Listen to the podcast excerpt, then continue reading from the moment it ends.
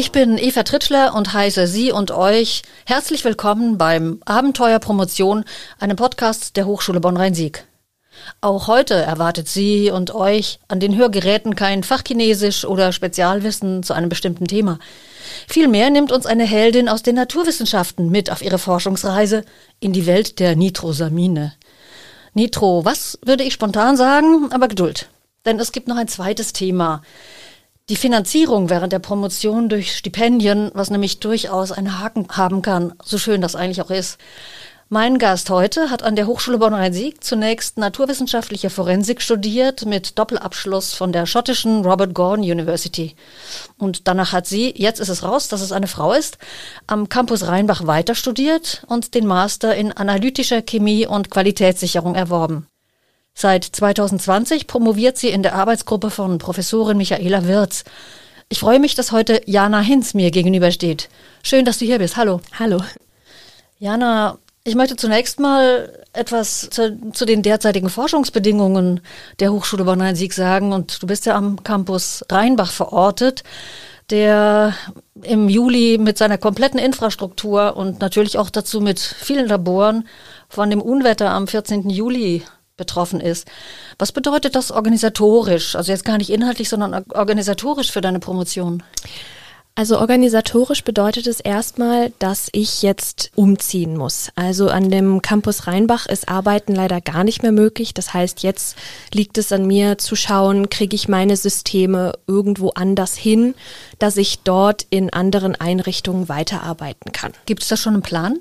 Ja, genau. Also äh, ich darf auf der einen Seite mit zwei von meinen Systemen zu einem ähm, Projektpartner von uns ziehen auf der anderen Seite hat die ähm, Uni Duisburg-Essen mir für mein drittes System ein bisschen Asyl gewährt.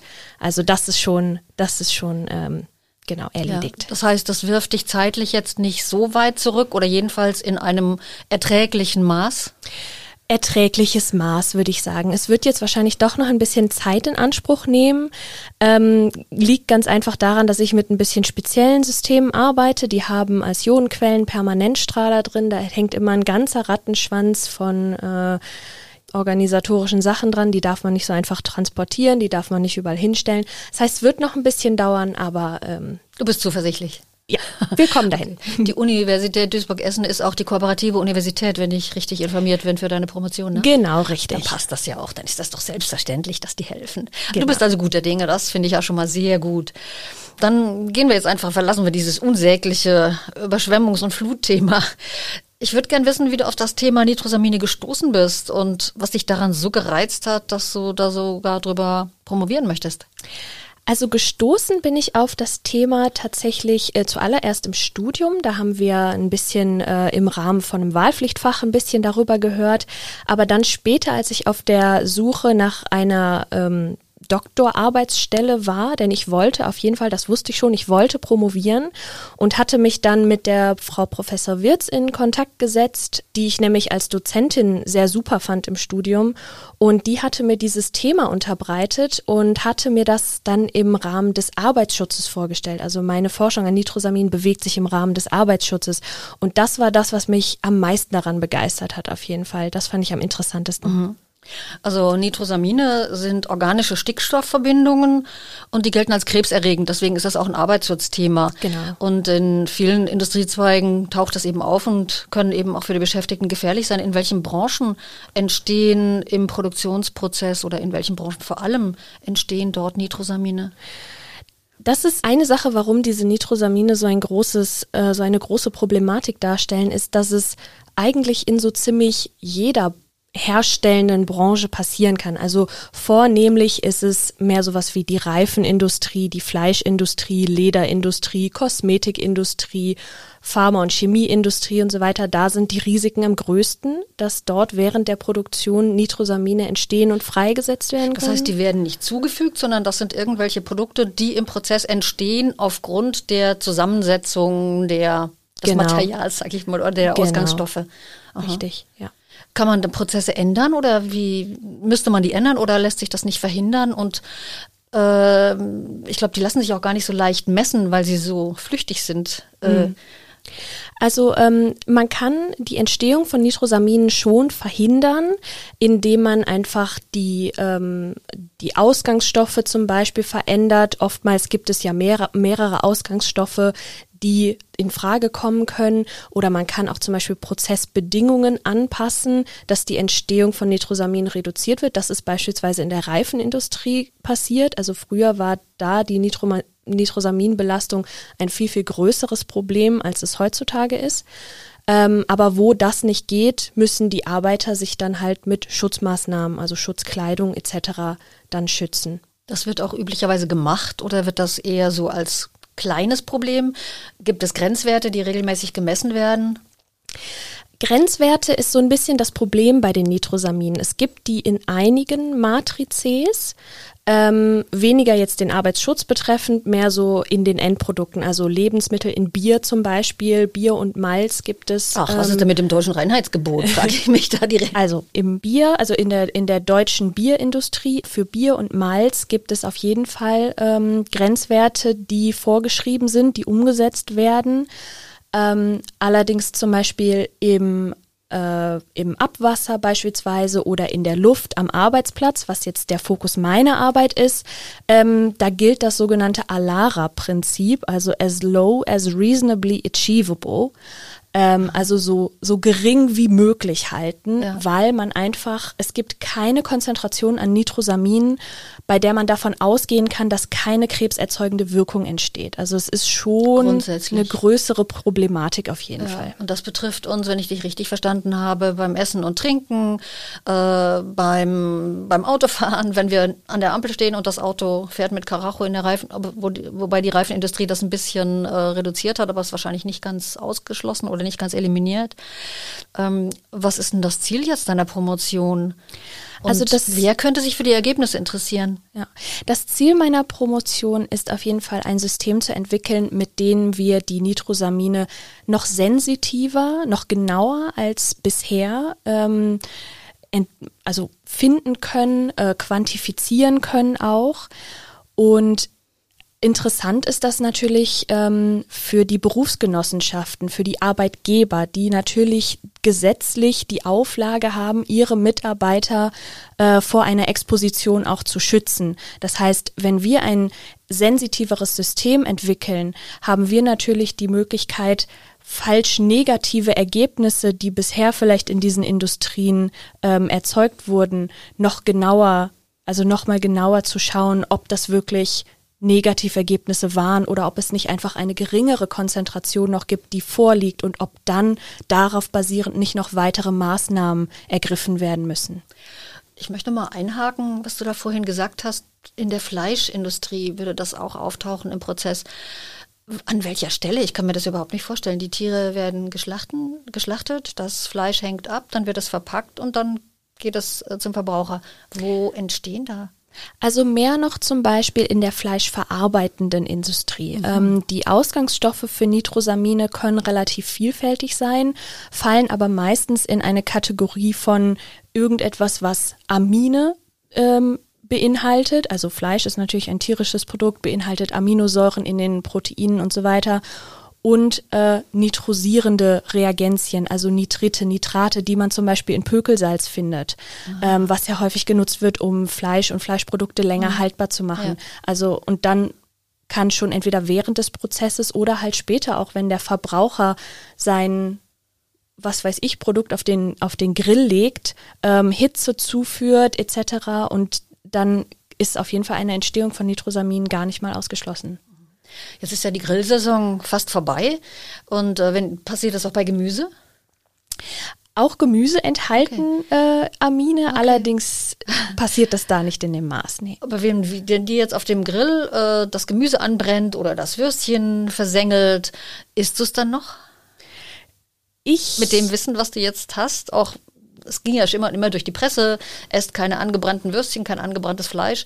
Aber äh, machst du das noch? Ich meine, am Ende des Tages ist es natürlich, äh, schaut jeder so ein bisschen auch auf sich selber. Und ich meine, es ist ja jetzt nicht so, als würden wir das in un unglaublich rauen Mengen natürlich essen. Es ist wahrscheinlich eine gute Idee, vielleicht das Verbrannte ein bisschen abzukratzen. okay, manche mögen das eh nicht. Manchmal so ein gewisses Maß finde ich eigentlich ganz, ganz lecker. Aber vielleicht ist das mit dem Abkratzen dann doch, man muss ja nicht alles abkratzen, doch eine gute Idee. Man kann es ja mal im Hinterkopf behalten. Passiert das eigentlich auch, du sprachst von Pökel, äh, Pökelsalz, passiert das auch bei unverarbeitetem Fleisch? Weil dort Aminosäuren drin sind? Oder eher nicht? Liegt das wirklich an der Verarbeitung? Ich würde sagen, es liegt auf jeden Fall an der Verarbeitung, weil es müssen natürlich bestimmte Gegebenheiten und mhm. bestimmte Ausgangsstoffe vorliegen. Und angenommen, ein Tier einfach zu schlachten und das, was rauskommt, direkt zu essen, hat wahrscheinlich ein deutlich geringeres Risiko, als es noch zu verarbeiten. Das ist schon mal sehr beruhigend. äh, jetzt Du hast also erzählt, du äh, entwickelst auch ein System, um die, äh, diese ziemlich flüchtigen Nitrosamine äh, besser messen zu können und sicherer messen zu können, auch als das bisher der Fall ist. Entwickelst du auch Geräte? Hast du da Partner bei der Promotion, die das schon mal Interesse signalisiert haben, dass sie das nachher vielleicht bauen würden? Mhm. Also Geräte selber entwickle ich nicht. Ähm, ich arbeite zum Beispiel mit einem Hersteller zusammen, der diese Geräte entwickelt, aber ich nutze sie und ähm, teilweise koppel ich sie auch noch mit anderen Systemen. Also beispielsweise wir haben ein Ionenmobilitätsspektrometer erhalten, was ich mit einem Gaschromatographen einer anderen Firma dann gekoppelt habe. Aber da kriege ich natürlich ähm, ganz viel Unterstützung von den Firmen selber, aber auch von anderen Doktoranden, die in einem ähnlichen Bereich arbeiten. Ähm, genau, also mein Fokus ist wirklich darauf, eine Methode mit diesen vorhandenen Geräten zu entwickeln. Also mit Geräten, die bisher noch nicht kombiniert wurden und durch die Kombination entsteht was Neues und neue Möglichkeiten eröffnen sich. Ja, durchaus, ja. Klingt, klingt vielversprechend, glaube ich. Die Arbeitgeber werden sich freuen, wenn sie dann nachrüsten müssen. Die Arbeitnehmer können sich freuen, weil sie vielleicht sich ein sichereres Gefühl haben, wenn sie am Arbeitsplatz sitzen. Das ist doch eine gute Sache. Jetzt würde ich nochmal gerne das Thema Finanzierung streifen. Du hast eine Stelle als wissenschaftliche Mitarbeiterin am Institut für Sicherheitsforschung und arbeitest in der Arbeitsgruppe von äh, äh, Michaela Wirz. Genau. Hast du dort eine ganze Stelle oder eine halbe Stelle? Ich habe da eine halbe Stelle. Okay, und dazu bekommst du ein Stipendium aus der Hochschule. Von wem ist das genau? Wie lang geht das und wie viel ist das? Ähm, das Stipendium erhalte ich von der Gleichstellungsstelle der Hochschule Bonn-Rhein-Sieg. Ähm, und das ist ach, so ein bisschen gestaffelt. Also ähm, erstmal gilt das nur für ein Jahr und dann muss man ein bisschen zeigen, wie so der Fortschritt mittlerweile ist. Also es wird dieses Jahr sehr lustig, da wird wahrscheinlich nur drinstehen, wir sind umgezogen. ähm, aber genau, und ähm, dann kann, wenn dieser Bericht erbracht ist, kann das Stipendium nochmal verlängert werden für bis zu drei Jahre. So, denn jetzt schon mal vielleicht auch einen Antrag gestellt wegen der äh, Probleme am Campus Rheinbach, ob das vielleicht wenigstens um ein Semester, ich weiß ja nicht, wie weit sich dann eine Promotion voraussichtlich oder jetzt bis, zu, bis du umgezogen bist, mhm. verschiebt. Äh, da, ähm, da hat das Graduierteninstitut schon gehandelt und hat gesagt, durch diese Verzögerung bieten wir jetzt sowohl Stipendiaten und Stipendiatinnen als auch Leuten, die noch kein Stipendium haben, bieten wir jetzt noch ein extra Stipendium für weitere sechs Monate dran, äh, an die man dann dranhängen kann an die äh, Arbeitszeit. Ja, das ist doch eigentlich ganz schön. Aber jetzt kommen wir, ich habe es ja eingangs gesagt, zu dem Haken, den so ein Stipendium haben kann. Ich weiß nicht, ob dich das so persönlich selber betrifft, aber du hast dich zumindest damit auseinandergesetzt, weil den Gedanken musstest du schon mal dran haben. Was, hat, was ist das für ein Haken? Kannst du das ein bisschen erklären? Also der Haken, ähm, wenn man es so sieht, der Haken liegt daran oder sitzt darin, dass durch das Annehmen von Stipendien Frauen einfach benachteiligt werden können. Das hat mich jetzt interessiert, weil ich bin sowieso sehr interessiert an feministischen Themen. Und es ist halt einfach die Sache, dass äh, Frauen auch heutzutage immer noch die größten Pflegeaufgaben äh, übernehmen. Das heißt, wer kümmert sich beispielsweise um Eltern, die älter werden? Wer kümmert sich um Kinder? Wer äh, organisiert alles von äh, Kindergarten bis hin zu Arztbesuchen ist es immer noch, wenn wir mal ehrlich sind, zu einem Großteil die Frauen. Wer kratzt das angebrannte Würstchen ab? Genau. Und die Sache ist halt, wenn man ein Stipendium beispielsweise annimmt und gleichzeitig kein Geld weiter verdient, ähm, dann zahlt man natürlich auch nicht in seine Rentenkasse ein. Dazu kommt dann das Ganze, wenn man als Frau dann auch noch zum Beispiel in Mutterschaft geht oder nur halbtags arbeitet, weil man eben noch diese Pflegeverpflichtungen hat. Da kommt man ganz schnell in eine Diskrepanz, wo Frauen einfach wieder hinterher bei der Rente und beim bei der Finanzierung der späteren Jahre im Leben einfach ganz klar benachteiligt werden. Das, also mich hat das einfach thematisch sehr interessiert. Ich persönlich fall da jetzt nicht drunter, ganz einfach, weil ich ja auch noch die halbe Stelle habe und auch so noch extra außerhalb für meine Rente vorgesorgt habe. Aber ich finde, das ist auf jeden Fall ein interessanter Punkt, den man sich mal im Hinterkopf behalten muss und ob das nicht etwas ist, woran man vielleicht ansetzen könnte. Ja, also ich stelle mir gerade vor, dass jemand vielleicht, weil er das Stipendium bekommt, nur also weniger Stunden arbeitet pro Woche und hat aber für die weniger, für die geringere Stundenzahl auch dann nur Sozialabgaben, Arbeitslosenversicherung, Rentenversicherung etc., was er nicht hätte, wenn er voll, also wo er mehr hätte, wenn er voll arbeiten würde. Das heißt, das Stipendium muss ist als Einkommen versteuert, muss man das machen. Das ist steuerfrei. Das ist steuerfrei, steuerfrei ja. aber es ist letztendlich zahlt es nicht in die spätere Rente ein. Genau. Das ist also die Krux. Das heißt, es ist eine Rechenaufgabe für einen Stipendiaten oder für einen, der sich für ein Stipendium bewerben möchte, dass er sich das gut überlegt. Ja, ähm, also natürlich ist es immer schön, ein Stipendium zu bekommen. Es ist natürlich auch irgendwo, dann hat man auch was geleistet. Ne? Also dann ist es auch eine Anerkennung von dass man was geleistet hat und dass man, ähm, dass man förderungswürdig ist. Also deswegen, ich, ich würde, ich würde jetzt nicht sagen, oh, überlegt euch das gut, aber vielleicht behaltet das im Hinterkopf, gerade als Frau behalte es im Hinterkopf und schau vielleicht, ob es irgendwie möglich ist, wenn äh, eine halbe Stelle, eine weitere halbe Stelle nicht eine Option ist, man dann noch schaut, ob man vielleicht einfach privat noch ein bisschen mehr an seine Vorsorge denken sollte. Okay, das ist auf jeden Fall ein guter Hinweis.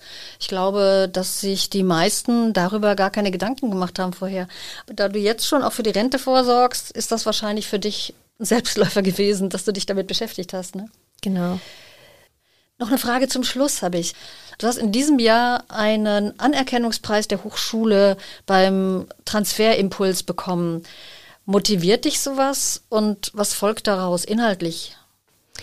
Also der, ähm, der Anerkennungspreis war für die Idee, ähm, dass ich gerne ja eine Art Forscherkreis bilden wollte, unsere Forschung etwas sichtbarer machen wollte mit Hinblick auf die Nitrosamine. Das ist natürlich für uns in dem Sinne interessant, weil wir natürlich hoffen, dass wir dann auch mehr Leute aus anderen Bereichen, die vielleicht mit anderen Systemen Nitrosamine ja, erforschen, dass wir mit denen unsere Expertise austauschen können und so weiter. Und ähm, durch, diesen, durch diesen Preis habe ich jetzt die Möglichkeit bekommen, ähm, eine Website selber mitzugestalten oder beziehungsweise für uns gestalten zu lassen, wo wir dann unsere Forschungsgruppe ein bisschen vorstellen, unsere Forschung ein bisschen vorstellen und halt auch auf uns aufmerksam machen und sagen können, hey, wir möchten gerne mit Leuten zusammenarbeiten. Das bedeutet für uns natürlich auch, äh, das motiviert uns unglaublich. Vielleicht auch nicht auf eine Konferenz zu fahren zu dem Thema, sondern selbst eine organisieren, könnte ja auch vielleicht genau, ein Thema genau. sein. Genau, das wäre noch, das wäre zukünftig auf jeden Fall noch was, was wir machen wollen. Also jetzt wenn vielleicht die Lage mit Corona ein bisschen sich entspannt hat, dass man sagt, hey, wir, wir stellen auch einfach mal ein paar Symposien oder wir richten ein paar Tagungen aus, um diese Leute, die an der Nitrosaminforschung interessiert sind, zusammenzubringen. Ja, wir, wir dachten, das ist vielleicht eine gute Idee für eine, für die Eröffnung einer Community sozusagen, die sich gegenseitig unterstützt, die gegenseitig Expertise austauscht und das war die Motivation dahinter. Ich halte das für einen Knaller. Ich finde das gut. Ich finde, du solltest das unbedingt machen. und das ist ja auch was fürs Renommee. Das darf man ja auch nicht ganz vergessen. Ich bedanke mich ganz herzlich bei meinem heutigen Gast Jana Hinz. Wir wissen nun genauer, was es mit angebranntem Grillgut auf sich hat und wo überall auch an völlig unerwarteten Stellen, ich glaube, du hast auch das Wort Kosmetika genannt, mit den gefährlichen Nitrosaminen begegnen können.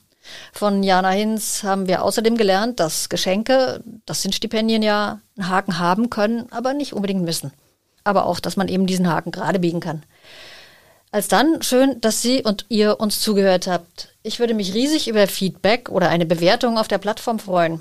Schreiben Sie uns Fragen an Jana, die wir dann natürlich weiterleiten, oder auch Anregungen für den Podcast Abenteuerpromotion per E-Mail an podcast.km.h-brs.de. Und Links zu unseren Themen heute stehen übrigens dann in den Show Notes zum Podcast. Beim nächsten Mal treffe ich einen Doktoranden aus der Informatik. Er promoviert über neuartige Algorithmen, die einen ko-kreativen Prozess zwischen Mensch und Maschine ermöglichen sollen. Künstliche Intelligenz. Klingt nach Science Fiction. Ich bin jedenfalls schon gespannt. Ihr und Sie seid an den Hörgeräten dann hoffentlich wieder dabei. Ich würde mich jedenfalls sehr freuen. Wir hören uns also. Tschüss, bis zum nächsten Mal sagen Jana und Eva Tritschler.